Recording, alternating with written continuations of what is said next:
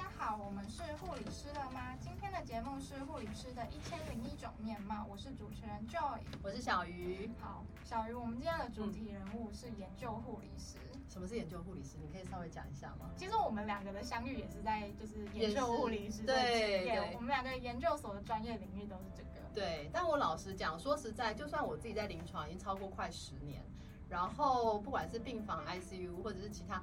我老实讲，以前我在临床其实不太会遇到所谓的研究护理师。嗯，我是真的在要准备考硕班，在看组别的时候，我才想说，哎，怎么会有一组叫做研究护理师？我也是抱持着呃好奇的心情，然后为了要准备考试，我去做相关的资料，我才知道这个角色。对，其实研究护理师他就是临床试验执，就是执行临床试验的团队的成员之一。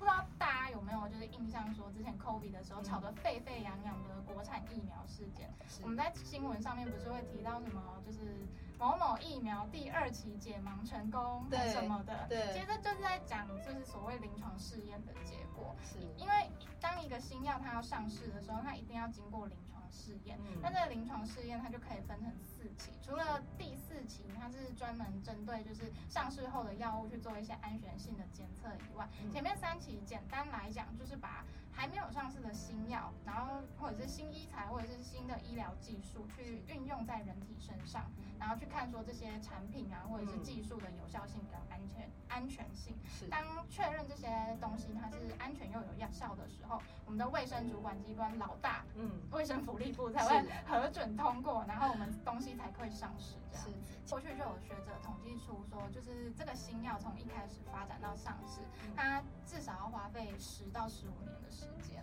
对，包含从前面就是你从一堆不知道是什么的化学物，然后去把它合成成一个药，然后做到动物试验，再应用在人体上去做临床试验，这就要十到十五年。其实我觉得临床试验这一块。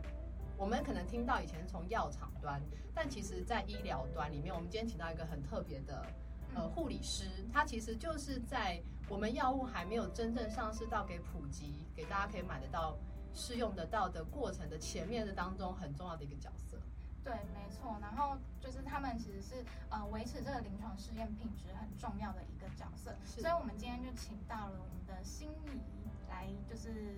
呃，担任我们这一集的嘉宾，然后跟我们讲一讲一个称职的研究护理师到底该做什么。欢迎心怡，欢迎，谢谢大家好，我叫心怡。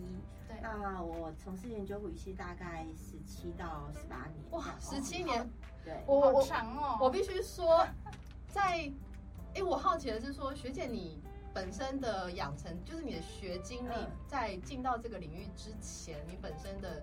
主修是哪一个部分，或是说你刚开始进到职场临床里面你是哪一块？我之前进到临床，应该是这么这么说。我之前一开始呃大呃毕业之后，我那个时候是到医学中心的门诊去工作。我大概工作了大概一年多，然后有一个非常大的契机，会让我想要再。回临床去工作的原因，是因为有一次有一个病人，就是在右边的锁骨弄了一个 CVP 来，是，然后我我学姐就一进来整间就跟我说，外面一个女生她脖子上插了一个管子，她怎么可以插一个管子就出院呢？怎么可以插着管子还能走路是吗？我就想说，她病人到底插什么管啊？我就走出去看。就是一个 CVP 而已啊，为什么那么紧张？她就一直进来就说：“哎，我没有办法让她先看，赶快让她回家这样子。”然后我后来我就跟我们医生说：“那好像只是 CVP，我觉得她应该是没有办出院，或者是说她只是来寻求第二支援，所以他可能在另外一家医院还在住院这样。”嗯那因为这件事情，后来我就觉得回家就想了，我就说如果我我没有走临床的话，我可能会跟学姐一样，就是已经忘记什么是 CVP。CVP 这件事情，他只是知道说他插了一个管子，赶快让他看很危险这样子，就对。然后所以后来我就再回去呃医学中心当呃病房的 nurse 这样。是，那所以是什么科呢？我那个时候是在呃内科，因为我那先到 ICU，然后我又到 RCC，是，然后 RCW，然后后来就是待了大概三年半。嗯，然后后来是因为。嗯，要结婚了，没有办法再轮上班，是希望就是说，就是有个正常的生活环境这样子。对，那后来就是因为我之前在门诊工作的医生就是说，哎，他们刚好有一个 study 这样，然后缺一个人，就是问他问我要不要回去，然后我就说，嗯，可是我都不会。他说没关系，就是嗯，大家都不会，然后就是来就是学。所以我一开始呃投入的时候，呃找我回去的医学中心的医生是本身就是肿瘤科医师，所以我这十七年来大部分都是接触肿瘤的相关的研究。对对，嗯，所谓的 study，其实在我们临床上就是呃药物要在进到能够通过上市，那在通过上市能够在被普及大众使用之前，他们需要有不同阶段的测试，因为。化学的东西，然后药物的研发用在人体上，我们的人其实很多种哈，老人、小孩、男人、女人，甚至白人、黄种人哈或黑人，其实每个人对于药物的反应会不一样。好，所以学姐或是我们所谓在临床上提到的 CR，现在有个新的一个 term 嘛，哈，对，就是 Clinical Research Nurse，这也是我们两位的目前的主修，对，是以前是叫 Study Coordinator，就是所谓的。呃，直翻就是研究的协调员嘛，是是是，对对对。但现在就是大家好像希望，因为大部分的做的人还是护理师居多，所以会想要把这个 SC 改，就是证明为 CRN 这样。对，因为其实在这个领域里面，临床试验其实不是这么单纯的，呃，只是把。病人招募了，好，然后签签同意书，讲解完，其实过程中还有很多的细节，对不对？学学姐，有没有分享一下，说在这个里面跟临床，你觉得有什么最大的？有什么最大的不一样哦？嗯，呃，我先说，先从那个临床研究开始。我一开始接入的时候啊，我连计划书都看不懂，医生就丢了一本计划书，全部都英文。嗯，然后我就想说，你为什么要找瞎子来做临床？瞎子吗？对，因为它上面就写 double blind。然后医生说为什么要找瞎子？因为我完全一窍不通。然后我，然后他还有 double blind，然后 randomized，然后 double 诶，还有个什么 single arm。为什么找瞎子还要找只有一个手臂的？在在 这边先跟各位解释一下，什么叫 double blind？这就是双盲试验的意思。双盲试验就是说，病人自己不知道他自己吃到什么药或接受什么治疗啊，我们医生端也不知道这样子，这叫 double blind。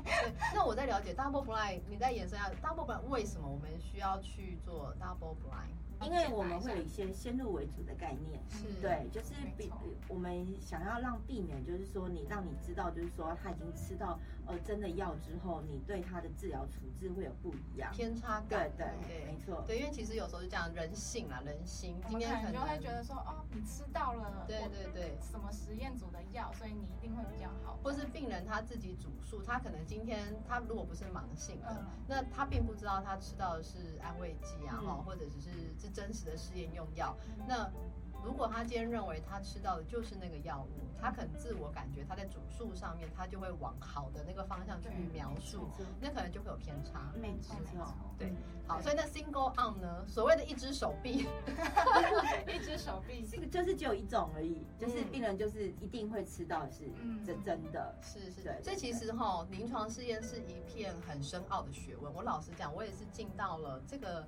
呃，领域里面稍微做接触，然后研究了解了之后，才知道其实这里面的学问很深诶。哦，因为我们很多的药物试验，其实在每一种药物的组成，然后它的不管药力动物学，呃，药药动学，哈，它药物怎么作用，怎么代谢在人体上，怎么样的被被使用，然后怎么样会导致有毒性，我们什么时候要停止，什么时候要介入，其实这东西的学问很深的。嗯嗯。好，那学姐再分享一下说。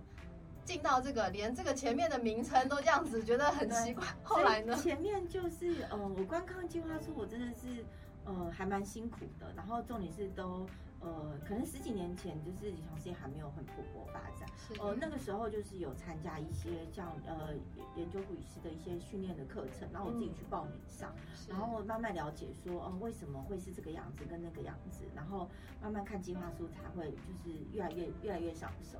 就前面可能要花很多时间在学习，那因为现在好像就都有学会啊，或是都有学姐带你的，然后甚至有一些呃有有一些课程可以上，所以我觉得就是呃跟以前比较起来，我觉得现在要入手会比以前更好，是容易入手这件事情。那讲到那个学习哈，我们要不要推广一下我们的母校？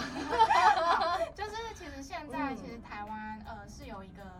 专门给研究护理师的学会叫做 TACR，大家可以上网 Google 一下。那上面其实也有一些呃课程的一些规划。那其实里面啊，现现在他们现行其实有在呃筹办一些关于认证 CRN 要怎么认证，然后就是可能就像我们考护理师国考一样会需要考试，但他们的方式不一定是考试，maybe 是上课或什么之类，他们内部还在讨论，目前还。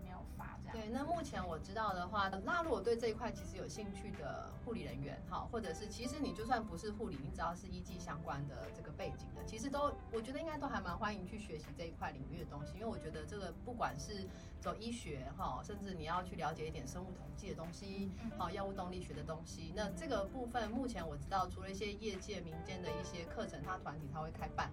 那再来就是目前台大的这个进修推广部，其实每一年也都会有这个学分班，没错，你就每一年去，如果有兴趣可以去报名这个课程。其实我自己在上过这个课程之后，我自己的收获也非常多。嗯，你其实也不只有台大的。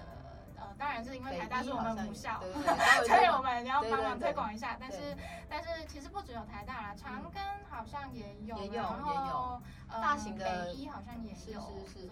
其实现在目前临床试验在国内蛮多的，不管教学医院或者医学中心，都有慢慢的开始在很蓬勃的发展，投入蛮多资源的，不管在各科各领各领域。没错，但我想大家就是在呃真正开始学习之前，还是会想要知道一下，到底实际我们研究护理师到底日常我们日常一天到底在干嘛？日常一整天哦，呃，先从先接新计划开始，你就有一本计划书，然后计划书就告诉你去说。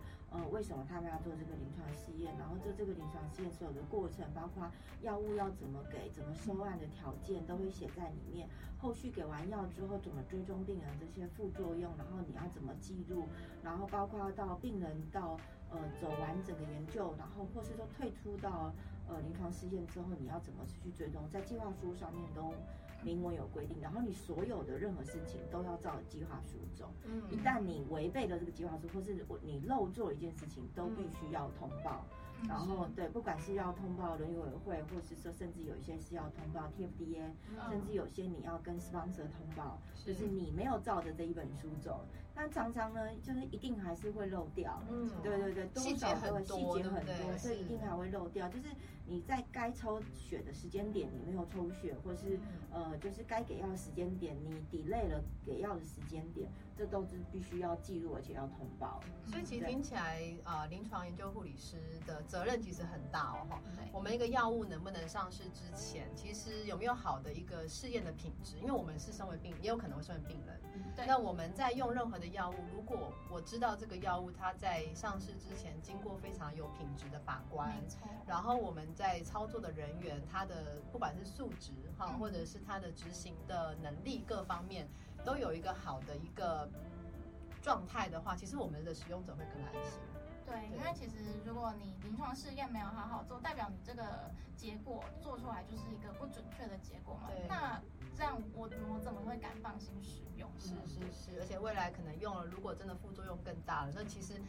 前面药厂或者是研发端花了很多成本下去，结果在上市的时候发生大问题又下架，那这个其实，所以我觉得不管是在呃是刚刚提到 sponsor 端、药厂端或者我们临床端，其实每一个药物能够真的被我们每一个人普及使用的前端有一个隐隐藏的重要人物，其实就是我们像学姐这样的一个角色。错，我们刚刚就是日常讲的，我们要看计划书啊，然后我们可能呃。我们可能要去收案啊，然后按照计划书里面，就是带着每一位的受试者，然后去做就是所谓的检查啊，然后抽血等等的。除此之外，我们在呃研究护理师的工作上面，其实我们遇到的人跟一般的病房或者是门诊的护理师，他们遇到的人也不太一样。对，就是很多时候就是我一天就应付一个病人，我就已经应付不完了。因为呃，一个病人他从收案，我跟他解释完同意书之后，我必须要安排他呃去做很多检查，包括影像检查跟抽血，甚至有一些甚至要做心脏功能的检查。那这个都是各个部门不一样的医生去帮我们做，做完之后你要去。追他们的报告，然后因为呃这些报告如果都正常之后，病人才有办法进入临床试验。然后进入，所以嗯，这所谓就是筛选的对，在筛选阶段，然后所以你就会遇到很多就是呃各个不同科的医生，然后你要去做沟通协调。原因是因为有些病人做完 A 检查不能做 B 检查，或是做完 B 检呃 C 检查要在 A 检查之前做，那你这样你就要自己去。很独立性的去判断，一开始看计划书的时候，你就要很了解哪一个检查先做，做完之后病人要去做哪一个检查，就才不会就是说啊，你看我打完显影剂之后，我病人又啪啪够跑到各个科去，那我马上就会被骂了，因为病人就是带一个行动的辐射辐射源。哦，对，哇，所以很多的细节在里面，然后就是说他如果打了一个辐射药物的话，那他你还要看管好他的行踪。对。那再就他接下来要做的事情，其他单位做检查，对，因为医生不会，呃，你的主持人不会告诉你说哪一个要先做，哪一个要后做，是，对，所以这些计划是这些流程，我觉得就是变成是你自己要去，呃，怎么走会是对病人最顺，然后对病人的伤害性最少，然后用最短的时间之内可以得到结果，然后病人可以赶快用药，我觉得这个很需要一个呃独立思考跟沟通协调，真的。对。对，然后有时候你呃，我通常会跟医生说，呃，不好意思，可能这个时间点，呃，对对你来说可能就是很紧迫，但是因为他前面他后面要做什么，所以我第一个只能先安排给你，嗯，然后因为如果没有先做你的，他后续都没有办法做这样子。是。那我觉得其实临床上医生都很好，都会，其实大家都是为了病人好啦。是。所以有时候他们甚至连加班，中午你饭都没有吃，都愿意用中午的时间帮我们做。对对对。那我觉得就是学姐现在。可以侃侃而谈的，就是说，哎，你要怎么去协调？其实当中还是有很多的，一定要先经过一些磨练。对，这一定是的嘛，哈。你现在可以跟医师去跟他勇敢的跟他提说，我要调动你的看诊顺序。其实我必须说，以前我如果是菜鸟，我可能不敢，没错，是不是？对对对，这学姐的经历其实大家可以参考，就是说，其实有时候。勇气的养成，临床的判断能力，然后怎么样去跟病人沟通协调，嗯，这个还是需要一些经验的累积的。对，对，其实我觉得我们自己，呃，研究所也是这个专业嘛，我们自己在实习的时候，我们也遇过说。不只是要跟病人还有医生协调，也要跟其他的单位协调，对不对？因为其实像学姐是做嗯肿瘤医学部的试验，有时候可能会需要化学治疗室啊这些流程病房，对对，然后呃药局也都是要对，没错，因为药师帮你配。有时候上次我们有一个病人是呃配免疫的药，那病人已经住院了，但是他去抽血的报告可能就是。检验单位一直没有办法出来，没有给我们一个正确的报告，其实我们就没办法给药。然后，呃，病人一旦报到的时候，我们也忘记通知药主，就是说我们要等病人报告出来。哇！然后药师就他收到通知，他当下就直接配药。其实免疫的药很贵，对，他那一包药就二十万。对但是呢，他那他那一包药二十万呢，然后泡完了四个小时之内要打到病人身体。对，但是重点是报告就迟迟不出来。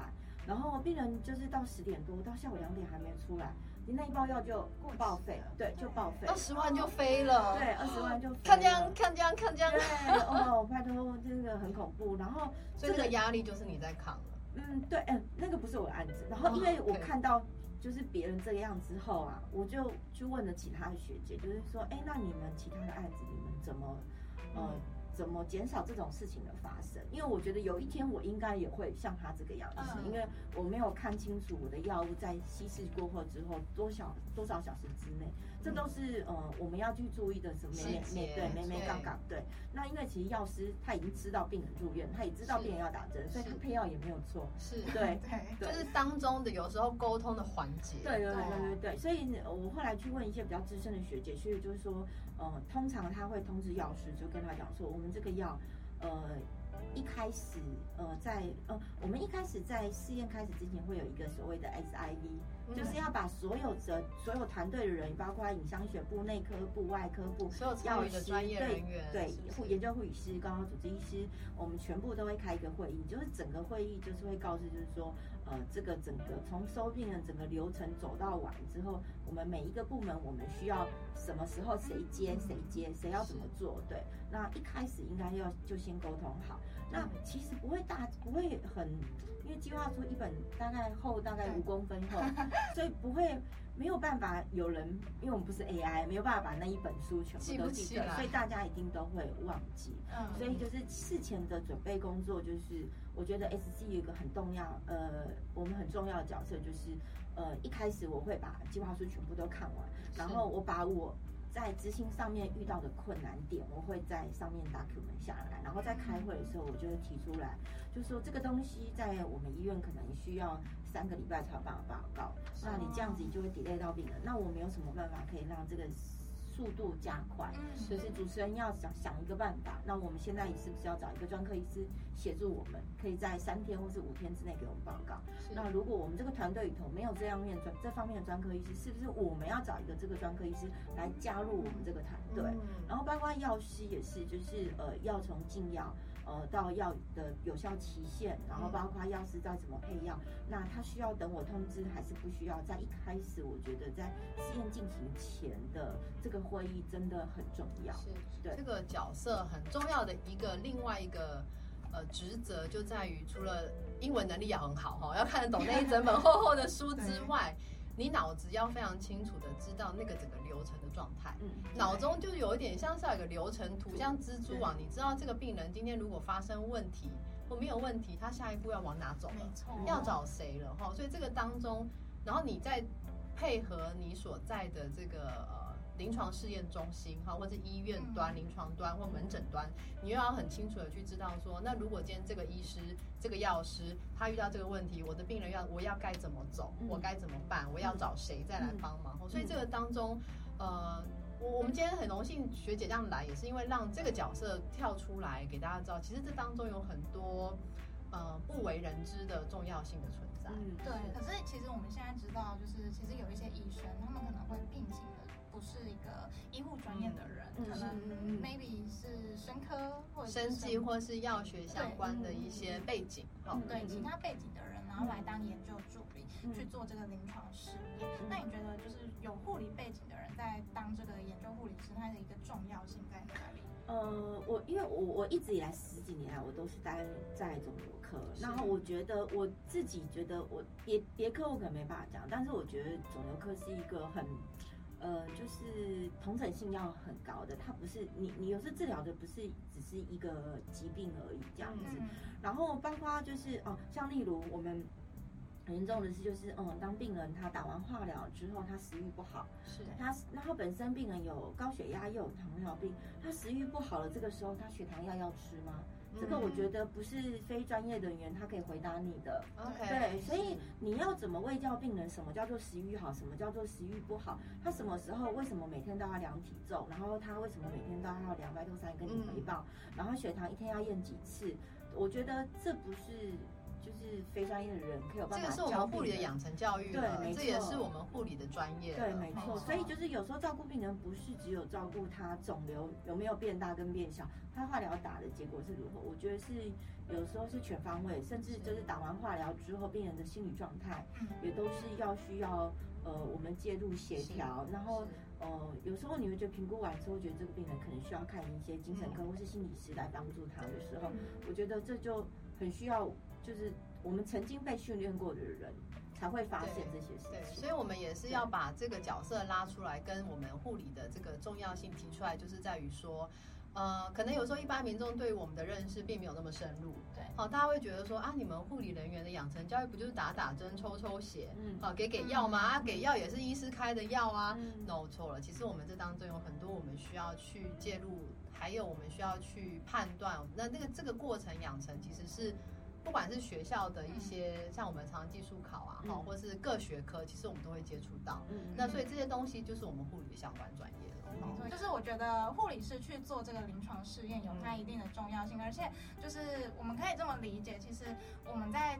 做这个临床试验的时候，我们不只是要维持，就是他按照这个计划书做，其实我们也要照顾到病人本身。对，没错。对，所以这个就是甚至他的家庭，对不对？没错。他能不能加入这个试验？家里的支持好不好？没错。能不能让他乖乖的吃药？不然这个试验药下去，就像刚刚讲，免疫药一打，几十万飞了。对。那如果这病人他明明不该抽烟喝酒，家里面也不支持他，然后就又让他怎么样？那我觉得这也是一个问题。没错。为什么要特别就是请学姐讲一下这个研？护理背景来当，就是来做这个临床试验的重要性，就是想要告诉大家，其实，嗯，真的就是在做这个临床试验没有那么简单。那护理师有它存在的必要，这样是对。那再来的话，我想请学姐就是稍微讲一下，说你觉得，呃，在你转任。你现在已经当了十十七八年了，十七十八年了。当研究护理师这个十七十八年之间，你觉得这个研究护理师这个职业最推荐跟最不推荐的各一点是什么？最推荐推荐给未来的学弟妹们吗？未来的哦，我我我我个人是还蛮推的。然后，但是我会先建议，就是说未来如果有人要走呃，就是研究护理师这一块的话。我还是希望，就是你可以有一点点的临床经验。为什么？因为其实，在我们筛选病人，或者说我们在照顾病人的过程当中，其实我们要花很多时间去看病人的病历。是对，我觉得最基本的就是这些病人这些治疗跟呃，就是病例你看不懂这件事情。我觉得就是一个很大的沟通障碍，这件事情。英文不要不不需要有多好，但是最基本的你要会看懂。现在有 Chat GPT 啦，英文不用怕。对对对。但是你要看得懂为什么这病人曾经开过某个手术。对他为什么要开这个手术？你要有一个前因，就是要有找出一个故病人的 story，你要整个搞清楚，就是他为什么他的脉络。对他整个整个 story 你要先搞清楚，然后再来就是我觉得研究护理是一个好处就是。呃，很适合就是有家庭的妈妈，没错，嗯，对，因为我们的时间就是很激动，像我。呃，今天早上有两个病人，一个要打化疗，是，然后一个要来医院拿药，然后我下午可能就把上午的病人完成，或是说我未来有新的计划，我下午可能就是哎读可以读我的计划书。但是如果说我忽然发现说幼稚园老师通知我，就是说哎，你们家宝贝现在三十八五，三八点五，你要我们要退货喽。我觉得在临床的的护理师比较难。不可能，就是说，哎，护长，我今天对我我我小朋友发病了，那个给药还没给完，我说 不行，我要冲这样哈。对，不行，就是你就是没就是没办法走，然后再来就是。呃，你只要在，嗯嗯，很多时候像病人就是已经呃回家，就是病人已经离开医院，然后你要做后续很多行政的工作，或是繁琐的回报系统，或是登登录这些，我觉得都都可以慢慢再找时间来完成。是对，那我觉得比较很方便，就是我觉得我可以你就在护理这个环境里头，但是我也有自己的时间可以去做我很。呃，可以随时 work life balance，对对对对，生活也相对家庭也有机会去照顾到，对对对，不要不是只是为了工作，然后我的家庭跟小孩就是完全就是没有办法照顾到。然后如果礼拜天呃六日我的工作量很大，然后我没有办法完成这些呃比较文书的工作，那我六日可能小朋友去参加。才艺课的时候，我就会有一两个时间空闲时间，我就可以把这些 paperwork 完成。那我觉得就是呃，就是小朋友下完小朋友才艺课下完下课了，然后我也把我的 paperwork 完成了。对，就是大家都各自忙自己的，但是当大家聚在一起的时候，整个家庭是有办法，就是大家一起的。但是我稍微提一下哈，大家听学姐好像不要听到重点，只觉得说哦，我可以照顾家庭，可以照顾生活，还可以工作，然后 work life balance。其实你可以听得出来，学姐还是相对一个很自律的一个人。好，所以这个因为这个工作其实某个程度上它还是责任制，没错。好，这个药物它的每一个药物研发过程，你的老板就是你的那些 sponsor，嗯，好，或是你的那个主持人。你今天如果没有病人的这个规划弄好，哎，这个钱这个账要算你的吗？对。好，所以其实学姐是因为经验很丰富了哈，她讲起来她觉得这个过程，其实我像我们这样听起来，呃，我要提醒未来的后辈弟弟妹妹们是说。这个工作有它的优势，好，但是你也要把自己装备好，然后你的个性是要不能躺平摆烂啊。因为学姐刚刚听得出来哈，她是欲利用自己，甚至可算是业余的时间哦，他还是把工作去规律的安排完成。是是对，因为可能受试者会临时出现很多事情，你可能会就是假日的时候被通知说，哎，我现在哪里不舒服？那你总在也是二十四小时 on call。对啊，所以你其实你还是得要帮忙处理嘛，对不对？是是。对，那除了这个之外，那学姐有没有觉得说，嗯，研究护理师比较没有就是一般的护理师那么好的一点？嗯，一般的护理师，我觉得薪资吧，对，因为病房的薪资相对会比，因为我们都上正常班嘛，嗯，六日都休假嘛，那病房呢就是休假都要增嘛，是，对，然后所以我就觉得。呃嗯，适合家庭的原因是因为六日一定休假，是。对。那但是三不五时，你也会有像刚才小鱼说的，就是你要病人可能就是身体不舒服，他临时到急诊了。那有一些要看你的计划书，有时候计划书是规定你二十四小时之内要通报 sponsor，就是你病人到急诊了，然后为什么到急诊，然后现在处置是什么，你必须要写一个 note，然后赶快通报给你的 sponsor。甚至有一些计划书会要求你是三三天之内，七十二小时、四十八小时之内要通报卫福部，甚至的这。些东西，那就是如果你是一个长假，像最近那个十月的长假，或者是过年的长假，你就变成你中间要出来。对，你不是就是像这样见红还是对对对对对对。但是这种事情就是呃不会每个月都发生，就是偶尔可能一三个月会发生个一两次。对对，薪资这一块听起来这样子，平均大概是多少到多少一个月呢？平均我们最我们新来的妹妹一个月至少都三五三七，三五三七。对，然后资深一点的，是有看学历吗？是按照就是国科会计划那个研究助理的嗯，要看你的 sponsor，但是有一些 sponsor 就是他是用谈薪水的，像我们。呃，像我以前的老板，他就是把计划书丢的。他去国外开完会回来，就是说，你看一下这一个计划，我们在执行上有什么困难？嗯，我就说这一本。我要看完，你没有给我一个月怎么可以？他说没有一个月时间哦，下个礼拜告诉我我们执行上有没有困难，我才能决定跟国外说我们愿不愿意接这样子。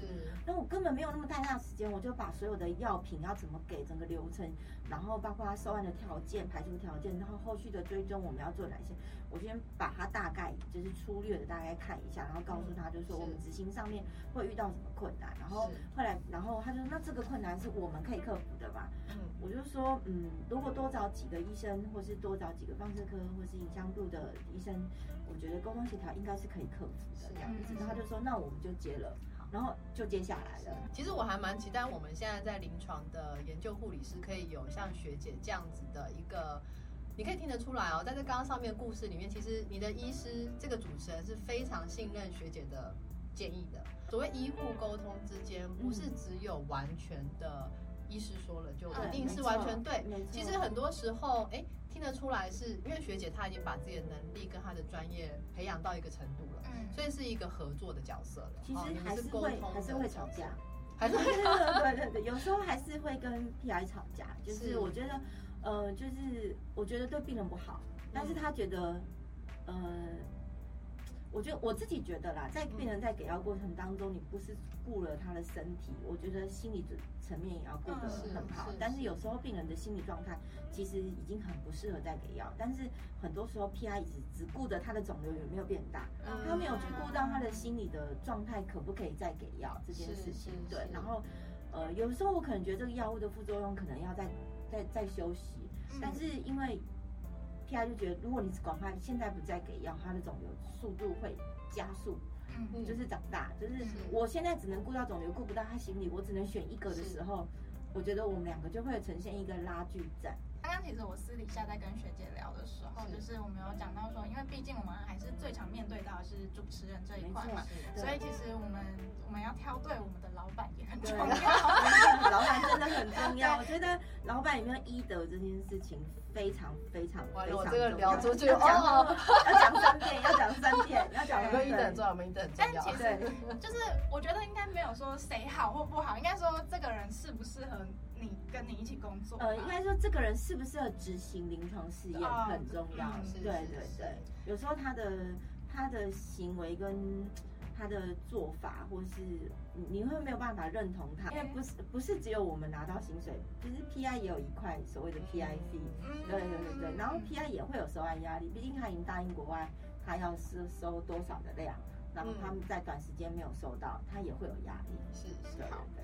好，那接下来最后一题，我们来问一下学姐，说就是，就像我们刚刚讲的，就是目前其实还没有一个进阶或考照的制度。对于研究护理师这块，你觉得你自己期望未来研究护理师可以怎么样被发展，这样子让你们可以被看见、被认同，这样。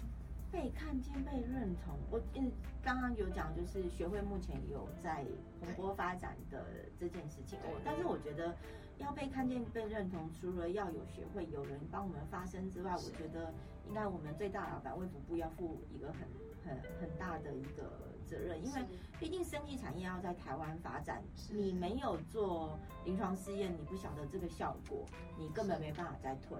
但是我觉得光靠呃医院端或是高人靠医师端，然后来推行，我觉得。永远不及就是卫福部的一句话，嗯，对，所以你把政策方向定好，对你把政策方向定好，或者说甚至你把研究护理师的这些呃快乐题，或是你聘请的研究护理师，呃，变成一个固定的员工，让你离职率不要变那么大，然后相对你的呃这些临床试验的品质是更好的，然后呃包括这些呃收集这些资料的会呃更准确性，对药品未来上市的安全性更好，是。我觉得。这些都是卫福部应该要把关，是因为这个其实是一个很专业的跨团队合作的一个事情，嗯，对。那其实护理人员在这个当中，所以大家会不太清楚说，其实护理人员能做的事情很广的，嗯，哦，就是我们不是只有在。呃，打打针、给药、量量血压、哈量血糖。那其实我们还要做临床试验药物品质之前上市的这个很重要的品质把关。嗯，好，那因为现在目前的确在这个领域里面，好像还没有非常的被。规格化，嗯，没错，就是法规还没有非常明定确定下来。那到底这个东西，这个角色算不算是一个专科护理师？目前也还不确定。他连执行临床实验，他都没有要求一定要有研究护理师来执行这件事情。我就觉得，社会长官们？呃，医生他三年走了七个，是七个研究护理师，是对你就可以知道，就是。一个案子，然后一个病人，你有七个护士，每天就是雇你两个月、三个月，然后就离职；雇你两个月、三个月就离职。我相信没有一个人可以把你从头到尾的这个故事，嗯，讲的最好，对，关系信任感建立。没错，没错。这个病人最后，我觉得相对病人的最后的 outcome 也不好。哦，对，我们总是希望。呃，生技产业或药物产业是越来越好哈。台湾的这一块，不管是台湾的台厂制的药哈，或者是国外进口，要不要在我们这边做试验，都一样哈。那我希望我们台湾的呃做临床试验的品质可以越来越好的话，其实我觉得如果长官们愿意重视这一块，才会有机会。没错，今天很真的很谢谢学跟我们分享，是呃研究护理师这个比较特别的护理师的职业，这个职业多一个面貌呈现。对，没错，所以就是希望各位弟弟妹妹们可以好好收听这一集，然后也谢谢学姐的参与。学姐有任何的网站或 IG、FB 想要让大家追踪吗？好，没关系。我们今天都戴面具，大家有发现吗？我很少，我很少上 FB，然后我也没有 IG，然后所以我女儿每次都跟我说。我说，他说只有老人才用 FB，就年轻人都用 IG。然后说你要不要开一个？然后我就说不要，我根本没有时间。还好我有 IG，我现在目前应该可以。年轻人，年轻人，对，好，那没关系。如果学姐没有，那大家就追踪我们，大家记得追踪。护理师了吗？护理师了吗？上 IG 或者是 FB 搜寻，然后或者是我们 YouTube 频道，你们也可以搜寻，然后就帮我们订阅、按赞跟分享。谢谢，谢谢，谢谢心怡，谢谢来我们节目。